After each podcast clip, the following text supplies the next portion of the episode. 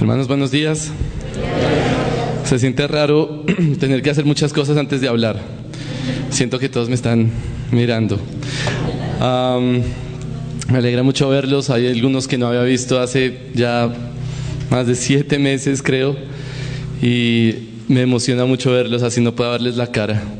Por lo menos Martica se está riendo. Yo creo que nos va a tocar tener como una dotación de ese tipo de tapabocas para toda la iglesia. Bueno, vamos a orar.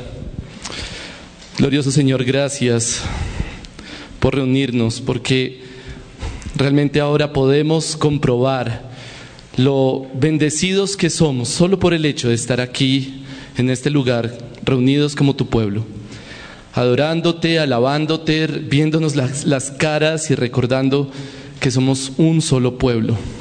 Y te ruego, Padre Eterno, que que esa unidad podamos experimentarla a pesar de, los, de las aparentes barreras que hay, que podamos a través de este mensaje estar convencidos y recordar las, la unidad y el fundamento tan profundo, extraordinariamente profundo, que nos une como tus hijos, como hermanos. Te damos gracias y te ruego que tu palabra corra y sea glorificada y te suplico que tu espíritu esté sobre nosotros al escuchar y al proclamar este mensaje. Te lo pido en el nombre de nuestro Señor Jesucristo. Amén. Por todas partes encontramos símbolos que nos dicen, que nos recuerdan que no pertenecemos a algún grupo o algún lugar. En todas partes encontramos alguna clase de símbolo que nos dice usted no pertenece aquí o usted no pertenece ahí. En un avión, por ejemplo, es una cortina. La cortina si le, dice a usted, usted no pertenece allá. Ya sea que usted esté en clase alta o en clase normal, económica, usted está pensando, yo no puedo pasar ahí. Lo mismo sucede en un banco, ¿cierto? Está la fila de los clientes VIP o el entrar a un país, que tal vez es lo más incómodo de todo. Cuando usted está haciendo esa fila en migración y usted ve ahí al, al policía que le va a hacer preguntas y como diciendo, usted no es bienvenido acá a menos que le permitamos entrar. Y de alguna forma usted se siente que no pertenece y efectivamente no pertenece a ese país. En el templo en el tiempo de Jesús sucedía algo similar. El templo de Jesús estaba, en el tiempo de Jesús, el templo era con muchísimos muros, era muy grande y estaba en el centro el templo como tal, luego había alrededor un muro y luego había otro muro. Entonces, en lo más externo había algo que se llamaba el patio de los gentiles. Y era ahí donde solo gentiles podían entrar. Ellos no podían acceder más adentro. Había un muro que dividía y decía, usted no puede entrar ahí porque usted es gentil. Pero luego estaba el patio de los judíos. Entonces los judíos sí podían acceder a ese, a ese espacio, pero había un muro también que les decía, ustedes no pueden entrar porque solo sacerdotes pueden entrar ahí. Y luego había un edificio en donde no cualquier sacerdote podía entrar, sino solo algunos podían entrar a algo que se llamaba el lugar santo. Y luego había una cortina gigante, gruesa, que decía solo una persona puede entrar ahí, y es el sumo sacerdote, y era el lugar santísimo. Y todo era divisiones y muros que implicaban, usted no pertenece aquí, usted no puede entrar ahí. Y en nuestro tiempo el nuevo símbolo de barrera parece ser el tapabocas, ¿no? Recordándonos, usted no puede acercarse. Usted tiene que mostrar el codo, no la mano, no puede abrazar. Y por eso necesitamos ser intencionales, hoy más que nunca, en recordar cuál es el fundamento de nuestra unidad, qué es lo que nos une. Porque si lo dejamos simplemente a la superficie, fácilmente vamos a caer en pensar que estamos divididos, que no podemos tener acceso unos a otros. Y por eso necesitamos recordar qué es lo que nos une. Por eso el título de este sermón es No debe haber muros. Y les pido que piensen en eso al leer Efesios capítulo 2, versículos 11 al 22. Efesios 2, 11 Dice así la palabra de Dios.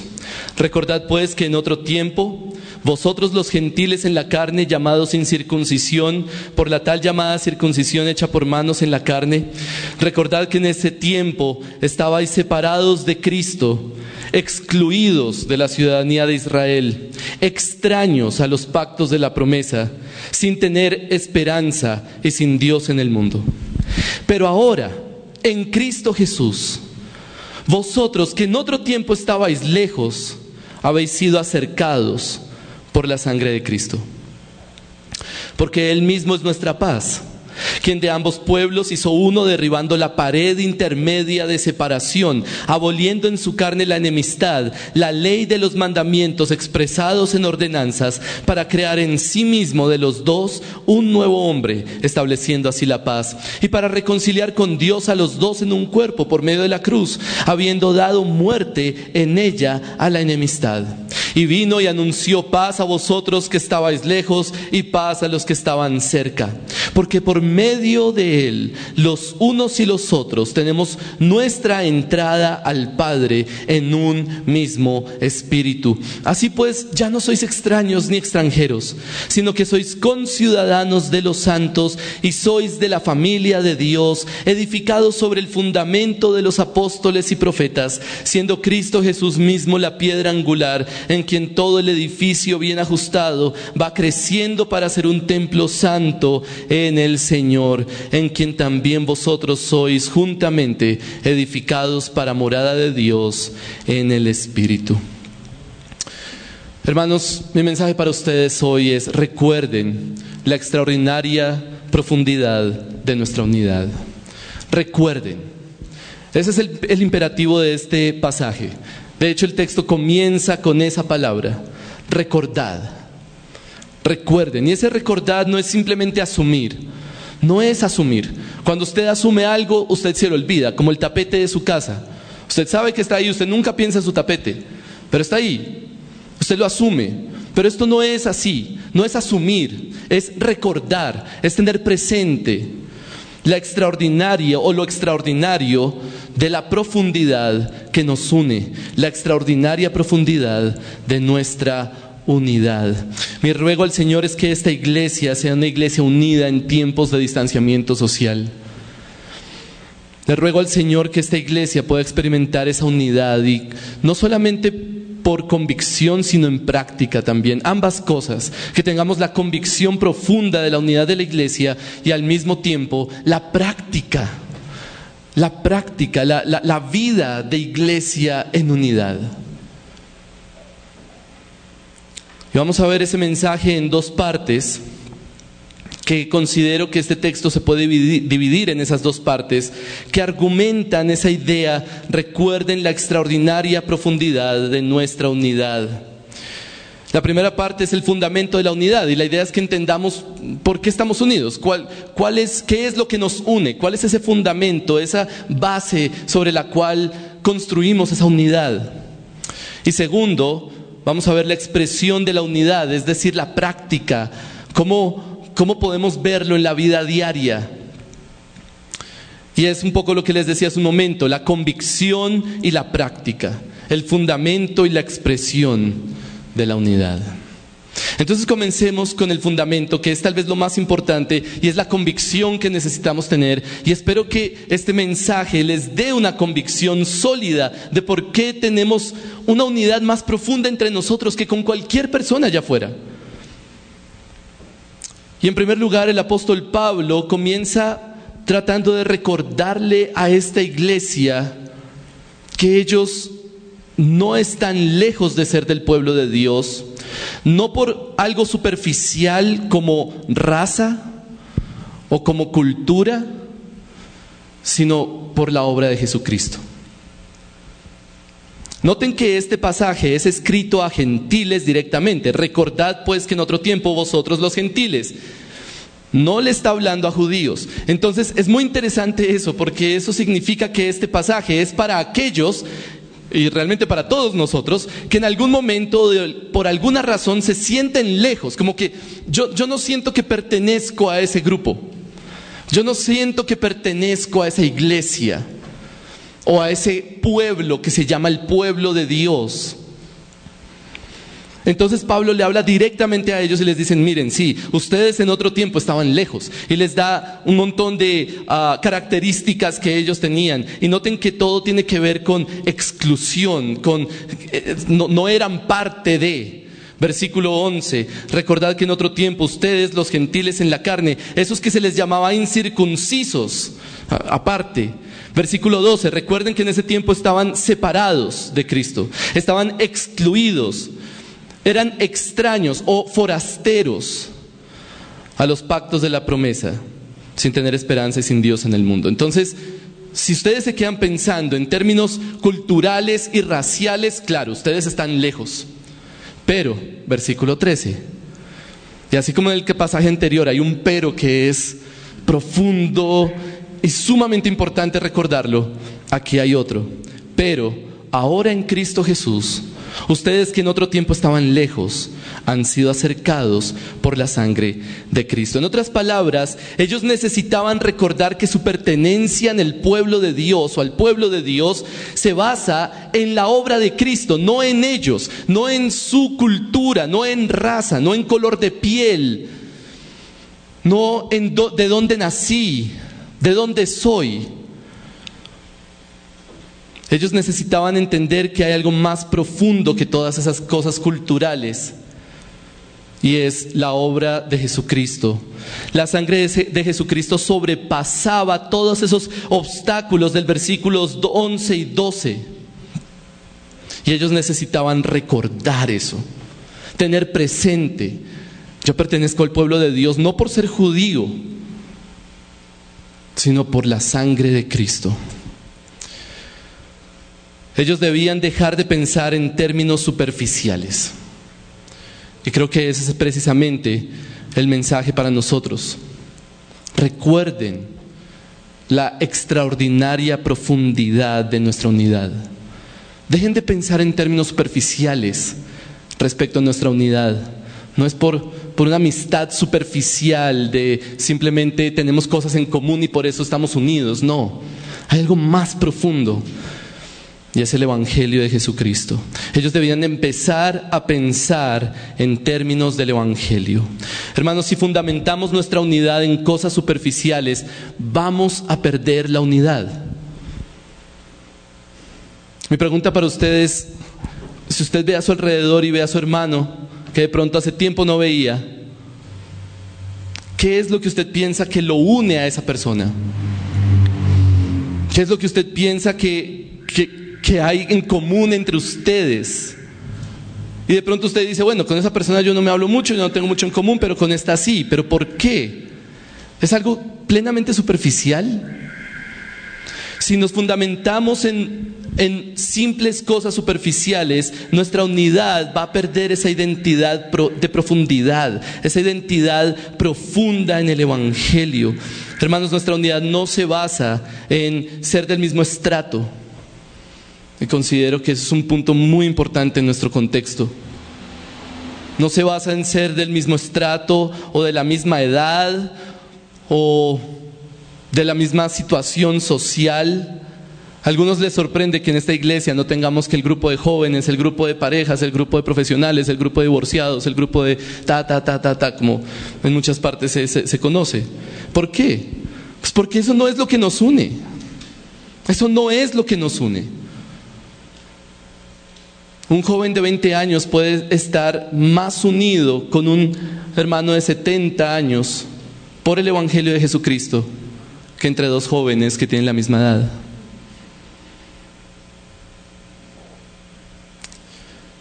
Y por supuesto, todo lo que estamos viviendo en este tiempo nos hace sentir como que estamos lejos. Pero el punto aquí es, esas barreras que parece que ese tapabocas pone o el codo, todo esto, son cosas superficiales.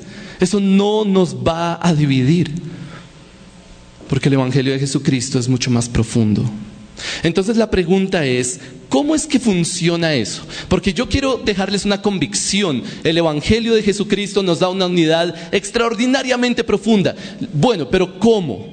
¿Cómo es que se ve esa unidad? Es decir, ¿cómo es que el Evangelio produce unidad? Y de eso es lo que habla Pablo en los versículos 14 al 18. Lo que hizo Jesús fue cumplir el requisito más profundo que puede haber para que haya unidad entre personas.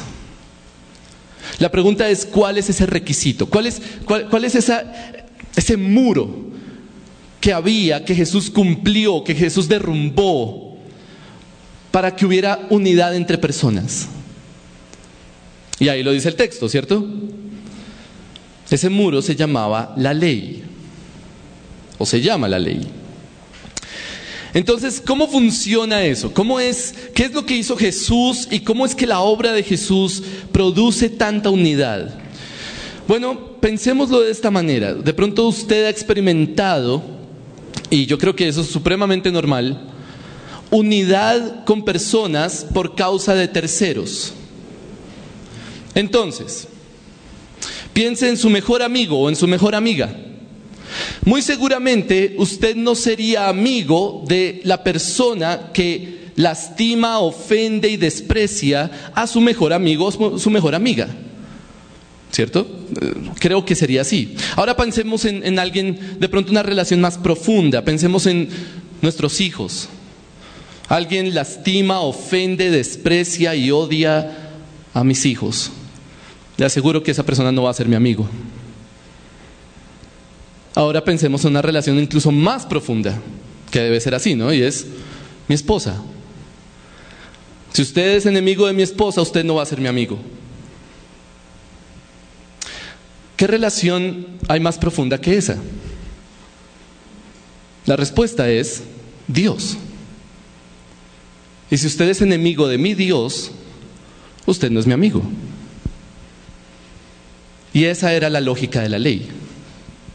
La ley era, es un símbolo de relación. Es triste porque muchas veces la ley se ve como simplemente mandatos que yo tengo que, cumplir para agradar a Dios, pero así no fue dada la ley en el Éxodo. La ley en el Éxodo es el símbolo de la relación entre Dios y un pueblo que Él rescató. Y les da la ley para que puedan vivir en comunidad ellos dos, Dios y su pueblo. De manera que si hay un pueblo que no cumple esta ley, pues yo no puedo ser amigo de ese pueblo porque ese pueblo es enemigo de mi Dios, no está en esa relación con Dios. Y por lo tanto hay división. La ley genera división, naturalmente. Por supuesto que genera división. Porque si usted, si una persona no cumple la ley, significa que no tiene una buena relación con Dios.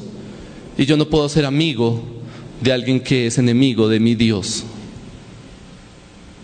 Entonces, ¿qué hizo Jesucristo?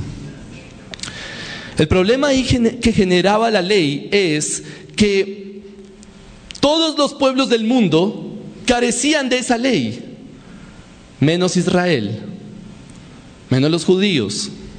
Entonces Jesús lo que hace es cumplir esa ley para que personas de toda raza, de toda tribu, de toda lengua y de toda nación puedan ser reconciliados con Dios por medio de Jesucristo, no por medio de la ley, sino por medio de Jesucristo.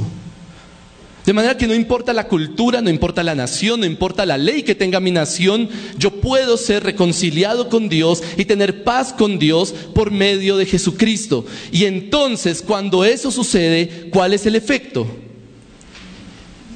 Paz entre personas. Porque yo puedo ir a China y encontrar una persona que está en paz con mi Dios, igual que yo, y por Él es que puedo tener unidad con Él con esa persona. No importa lo radical que sea la diferencia en cultura, en raza, en color de piel. Por el hecho de que estamos en paz con Dios los dos. Él es amigo de mi Dios. Así que puedo estar en paz con Él. Y eso es exactamente lo que dicen los versículos 14 al 18. Él mismo es nuestra paz, quien de ambos pueblos hizo uno, derribando la pared intermedia de separación, aboliendo en su carne la enemistad, la ley de los mandamientos expresados en ordenanzas, para crear en sí mismo de los dos un nuevo hombre, estableciendo así la paz, y para reconciliar con Dios a los dos en un cuerpo por medio de la cruz habiendo dado muerte en ella la enemistad. Y vino anunció, paz a vosotros que estabais lejos y paz a los que estaban cerca, porque por medio de él, los unos y los otros, tenemos entrada al Padre en un mismo espíritu. Espero que la explicación ahora permita que ese pasaje se vea más claro. El hecho de que tenemos paz con Dios permite que tengamos paz entre nosotros. Y eso es una, una unidad mucho más profunda que raza, que cultura, que estrato, que edad, que intereses o cualquier otra cosa que usted se pueda imaginar. Porque puede haber dos personas de la misma nación, misma raza, mismo estrato social, misma familia, misma sangre, pero si uno es enemigo de Dios y el otro amigo de Dios, hay una brecha profunda entre esas dos personas. Puede ser su papá, puede ser su hermano en la sangre. Y haber una brecha profunda entre los dos. Pero yo puedo encontrar una persona en cualquier país del mundo que es amigo de mi Dios por medio de Jesucristo y somos hermanos. Y aquí un paréntesis rápido, porque la unidad que tenemos nosotros aquí es incluso más profunda que eso, porque nosotros estamos bajo un mismo pacto. No solamente somos hijos de Dios, todos, sino que además somos miembros de la misma iglesia. Eso es, eso es, un paso un poco más profundo.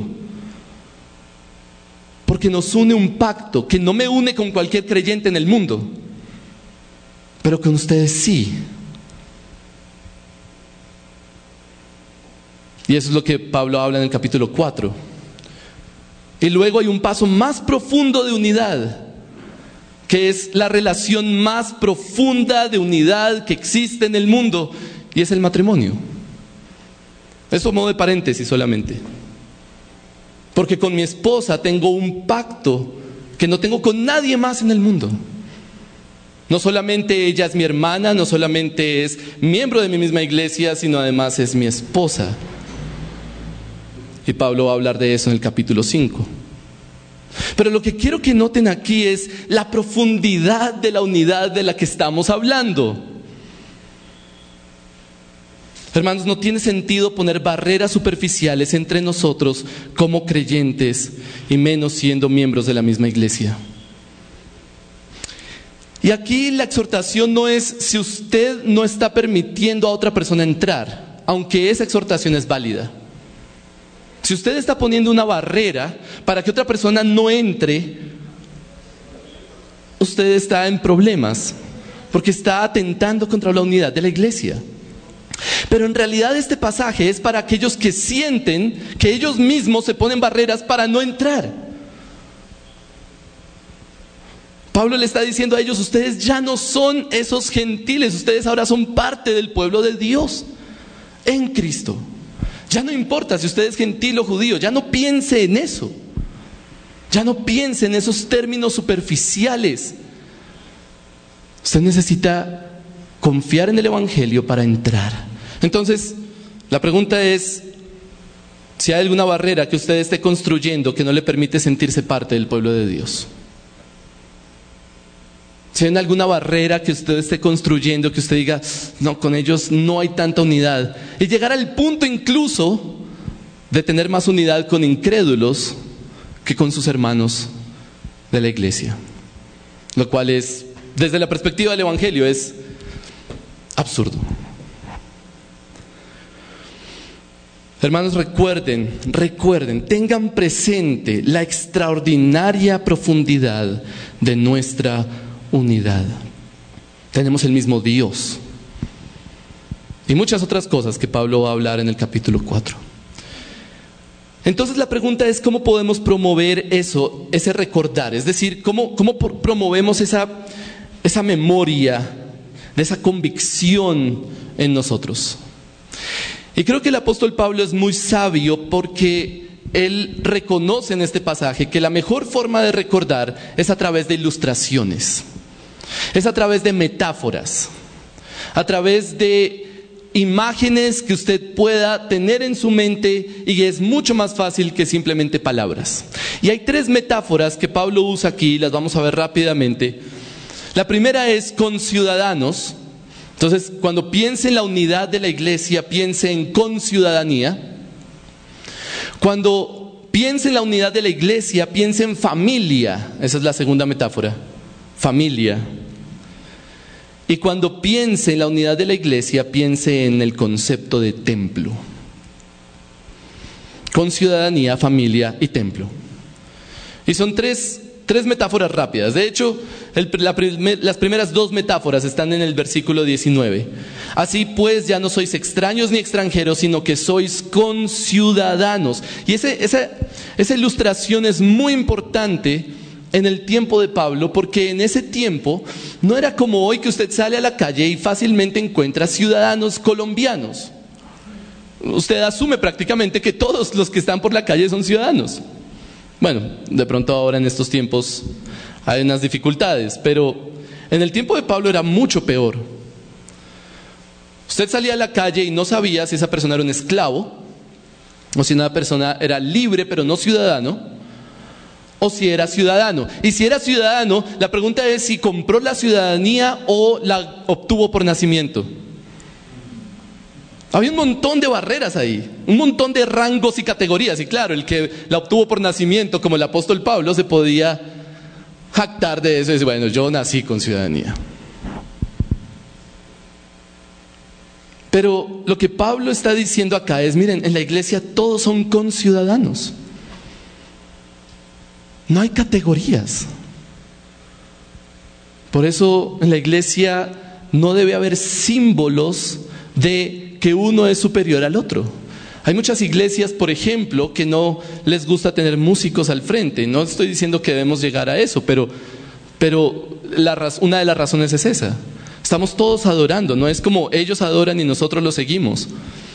Ni siquiera el pastor es de otra categoría, ni los diáconos. No son rangos, esos no son rangos, son servicios.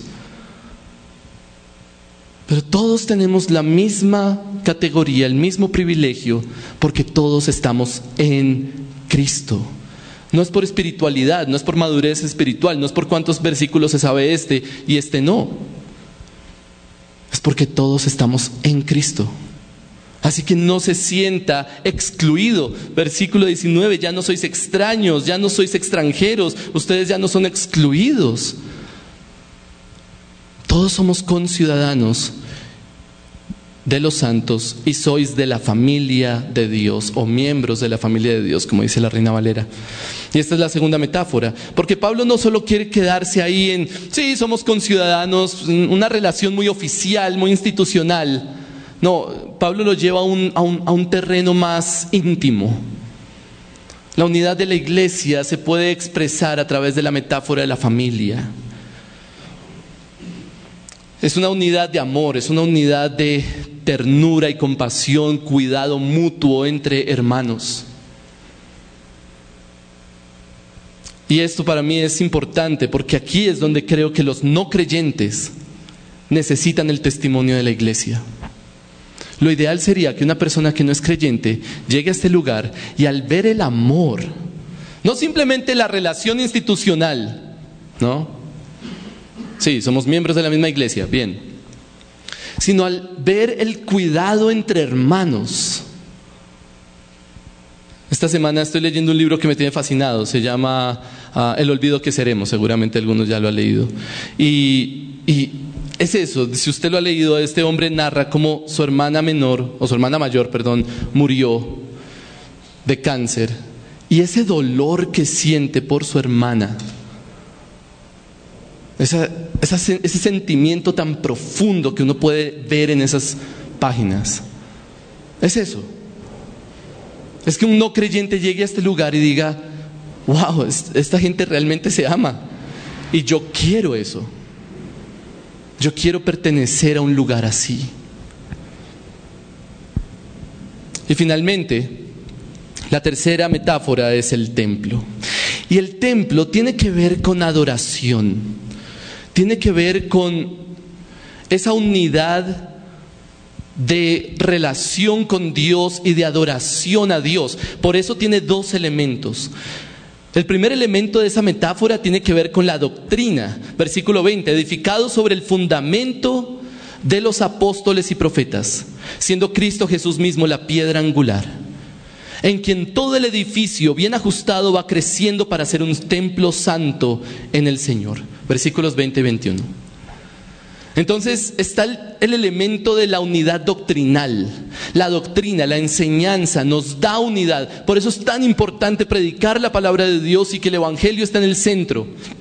Porque eso va a asegurar la unidad de la iglesia. En el momento que alguien viene predicando y enseñando un evangelio diferente, el tal tiene que ser anatema. Debe ser sacado de la iglesia. Porque eso va a producir división. Es sumamente importante entender nuestras raíces doctrinales, nuestras raíces históricas incluso como iglesia y eso va a generar unidad y unidad entre nosotros y unidad con otras iglesias. Pero además debemos recordar que tenemos el mismo espíritu. Versículo 18 al final, nuestra entrada al Padre en un mismo espíritu. Y versículo 22, en quien también vosotros sois juntamente edificados para morada de Dios en el espíritu. Y eso tiene que ver con nuestra experiencia de adoración. Tenemos el mismo espíritu y de eso va a hablar Pablo más en el capítulo 4, así que no voy a entrar en muchos detalles. Pero debemos tener en mente la imagen del templo. La presencia de Dios estaba allá al fondo usted nunca hubiera podido entrar, ni usted ni yo. Pero ahora la presencia de Dios habita en su pueblo, porque tenemos el mismo espíritu, porque el espíritu de Dios está en nosotros. Somos nosotros juntos morada de Dios en el espíritu. Y tal vez eso ayude a recordar lo extraordinario de nuestra unidad. Así que hermanos, en la iglesia no puede haber esos símbolos. Esos símbolos que usted encuentra en el avión, en el banco, en ah, una fila de inmigración. No debe haber esos símbolos. No debe haber muros entre hermanos en la iglesia. Necesitamos recordar el fundamento de nuestra unidad, que es la sangre de Jesucristo derramada y su efecto en nosotros. Pero además necesitamos recordar la experiencia de esa unidad a través de metáforas. Y no son las únicas, pero el apóstol Pablo nos recuerda, somos como conciudadanos, somos como una familia, somos como el templo en donde habita Dios. Vamos a orar. Padre, te ruego, Señor, que al salir de aquí, aun cuando no podemos abrazarnos, podamos recordar que somos uno y que nuestra unidad es más profunda que cualquier obstáculo superficial, más profunda que un tapabocas o que un virus. Y te ruego, Padre Eterno, que al recordarlo podamos vivirlo como iglesia. Te ruego por la unidad de esta iglesia local. Guárdanos de divisiones. Te lo pido en el nombre de nuestro Señor Jesucristo. Amén.